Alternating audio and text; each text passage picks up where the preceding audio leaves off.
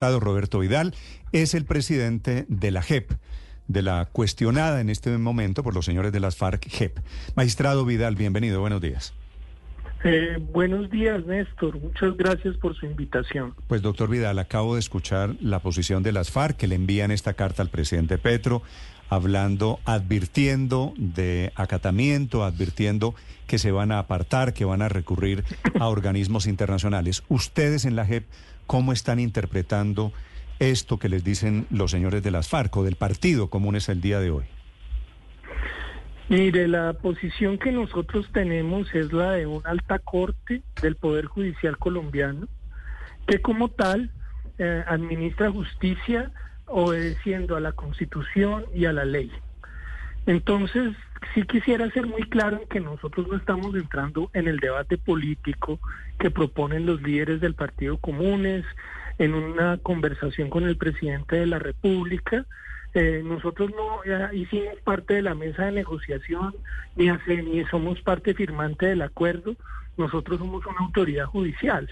Entonces, allí no hay una confrontación política que es legítima en el caso de estos, de estos líderes, miembros del Congreso, eh, porque nosotros nos comunicamos a través de nuestras decisiones, a través de los recursos judiciales que ofrecen todas las garantías a las personas que están sometidas a la JEP y las preocupaciones que nosotros eh, tenemos sobre el cumplimiento de las obligaciones con los comparecientes, las vigilamos a través de procesos específicos, de medidas cautelares, en que tomamos medidas muy claras para proteger tanto a los miembros de la antigua guerrilla de las FARC como a los miembros de la fuerza pública. Sí. Hecha esa precisión, doctor Vidal, magistrado, quisiera preguntarle si es cierto como le acabo de oír al, al, senador Gallo, que ustedes le han negado la amnistía a tres mil y pico de integrantes de las FARC de la tropa. Dicen ellos que ese es el motivo de la preocupación. Ustedes niegan la amnistía y ellos se devuelven para el monte, se devuelven a la guerra. Sí, eh, mire, creo que es una información equivocada y allí lo que lo, lo que está sucediendo es más bien que hay información errónea por medio. Eh, eh, aprovecho la ocasión para decir que el proceso de paz tiene dos pilares. Uno, que es una amnistía a la gran mayoría de los miembros de la antigua guerrilla de las FARC. Hemos realizado una investigación de la mano del gobierno nacional y las Naciones Unidas, investigación que vamos a hacer pública en las próximas semanas, en las que encontramos que al menos 7 mil miembros de las, de las FARC recibieron amnistías administrativas y que en este momento son amnistías que son efectivas y que vamos a proceder a revisar el cumplimiento de las mismas. Entonces, creo que esa amnistía más amplia posible que autorice el derecho internacional ha sido ejercida por el Estado colombiano y nosotros somos garantes de que esas amnistías tengan lugar. Sí, eh, siete mil. ¿Y por qué dice Gallo? No sé de dónde salen las cifras, si usted tiene alguna explicación, doctor Vidal, de que han negado tres mil y pico, tres mil cuatrocientas amnistías. Tres mil ochocientas. Tres mil ochocientas, corrido. Sí, es, una lectura, es una lectura errónea de una de una cifra distinta y es que en, en la jurisdicción cualquier persona puede solicitar amnistía.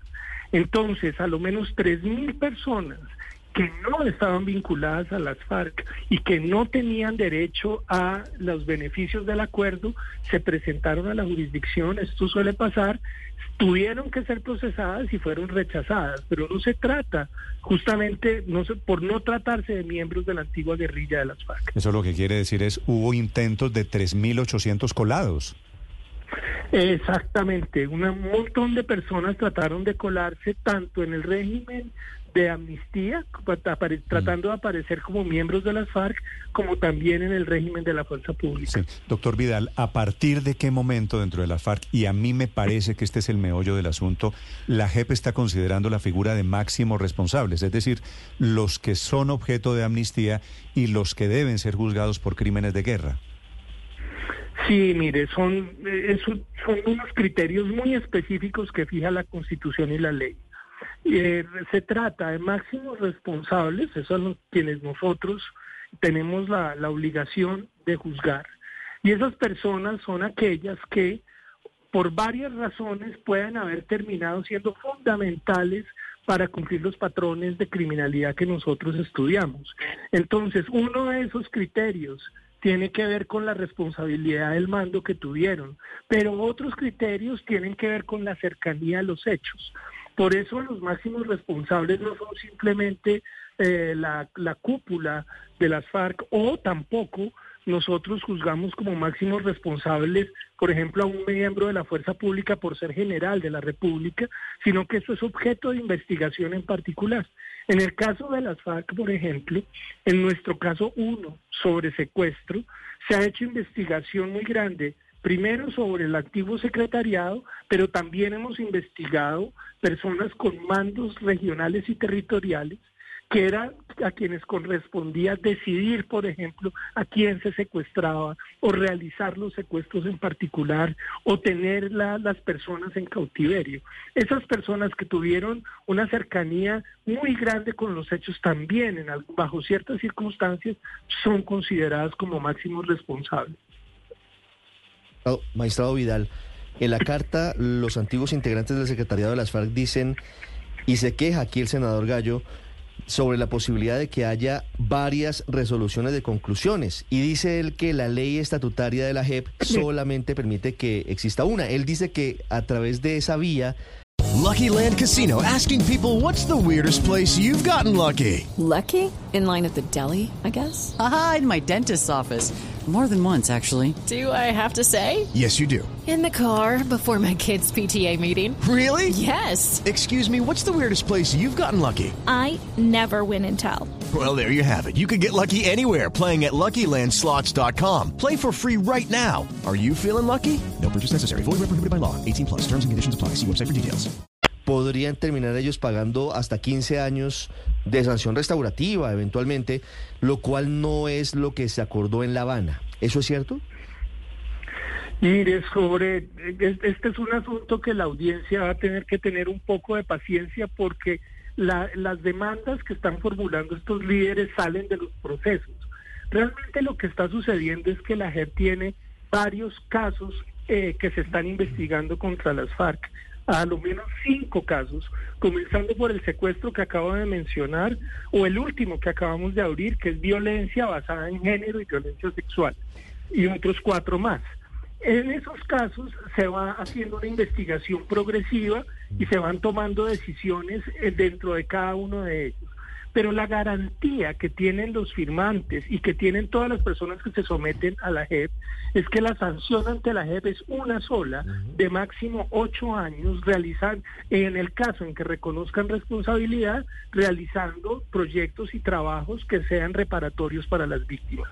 Entonces, esta idea de que podría haber sanciones de más de ocho años es una, eh, es una posibilidad que no existe porque está claramente establecido en la ley que hay una sola sanción en la JEP. Sí, magistrado, en el último párrafo de esta carta de los antiguos integrantes de las FARC al presidente Gustavo Petro, hay un punto que, preocupa mucho, magistrado, y es sobre la acusación o la responsabilidad que se le atañe a la JEP de, de forzar a regresar a la vida ilegal a excombatientes y de ser el provocador del de el, aumento de la violencia en Colombia. ¿Cuál es la lectura que ustedes tienen desde la JEP de esta acusación, magistrado? Hemos dicho que de ninguna manera podemos compartir eh, una opinión de ese estilo que no se compadece para nada con la complejidad del fenómeno de la disidencia y de la reincidencia de las personas que hicieron parte del acuerdo de los firmantes. Nosotros tenemos, y lo hacemos con conocimiento de causa, tenemos un proceso de medidas cautelares en el que nosotros, la JEP, se encarga de supervisar a todas las entidades del gobierno y las del Estado que tienen obligaciones con los firmantes. Nosotros hemos sido los principales, eh, la, principal autoridad preocupada por la muerte de firmantes o por incumplimiento de derechos. Y desde esa perspectiva, con todo el conocimiento, sabemos que los fenómenos de la, la reincidencia, o la disidencia son sumamente complejos, tienen que ver con muchos factores y atribuir al, correcto funcionamiento del componente judicial del acuerdo, esa reincidencia o disidencia es una cuestión que no se compadece con lo que hoy sabemos. Sí. Magistrado, una pregunta final. Lo que dice la carta de los antiguos integrantes del secretariado de las FARC es muy similar a lo que ha expuesto el ahora suspendido canciller Álvaro Leiva en el Consejo de Seguridad de Naciones Unidas, cuando ha planteado ideas como la posibilidad de modificar la JEP. ¿Para ustedes es casualidad que esta carta se conozca justamente cuando están aquí los embajadores del Consejo de Seguridad de la ONU verificando el cumplimiento del acuerdo de paz? Mire, yo mismo he tenido la oportunidad de reunirme en Nueva York con representantes del Consejo de Seguridad de Naciones Unidas. El Consejo de Seguridad es fundamental en la garantía y el acompañamiento internacional del acuerdo de paz y lo recibimos esta tarde en la plenaria de los magistrados de la Jurisdicción Especial para la Paz. Eh, yo creo que son una eh, autoridad y, una pieza fundamental del acuerdo de paz y, digamos, las manifestaciones que han realizado allá eh, el canciller en su momento, nosotros nos hemos apartado de ellas y hemos tenido también, hemos buscado la oportunidad para hacer explicaciones y exponer el, el ejercicio que hace la JEP tanto ante el Consejo de Seguridad como a la Corte Penal Internacional y el sistema de Naciones Unidas. Es cierto, doctor Vidal, que ellos pueden ir a un organismo internacional, pueden ir a la ONU a pedir revisión de las decisiones de la JEP. Eh, de ninguna manera, las, las organismos internacionales son sumamente respetuosos de la autonomía judicial y de la institucionalidad del país. Mm. Y lo han manifestado en muchas ocasiones estas visitas que realizan o este acompañamiento que realizan a los acuerdos, lo que procura es la observancia y el cumplimiento de los mismos, pero de ninguna manera poner en tela de juicio las decisiones de una autoridad. Lo, sé, pero el senador Gallo, que es de Comunes, que era FARC, acaba de decir, le pregunto yo, ¿qué quiere decir apartarse de las decisiones de la JEP? Y él dice presentar recursos ante organismos internacionales, como si la JEP fuera una justicia subsidiaria de Naciones Unidas porque hay compromisos internacionales vinculados. Eh, creo que de, ninguna manera puedo compartir esa opinión del senador Gallo. Mm. Vale. Es el magistrado Roberto Vidal, es el presidente de la Jurisdicción Especial, hablando de este enredo justo en momentos, es cierto, en que está el Consejo de Seguridad de Naciones Unidas aquí en Bogotá. Eh, magistrado Vidal, le agradezco estos minutos. Gracias por la explicación. a ustedes muchas gracias. Un feliz día. Step into the world of power, loyalty. And luck. I'm gonna make him an offer he can't refuse. With family, cannolis, and spins mean everything. Now, you wanna get mixed up in the family business. Introducing The Godfather at Choppacasino.com. Test your luck in the shadowy world of The Godfather slot. Someday, I will call upon you to do a service for me. Play The Godfather, now at Choppacasino.com. Welcome to the family. No purchase necessary. VGW Group. Void where prohibited by law. 18 plus. Terms and conditions apply.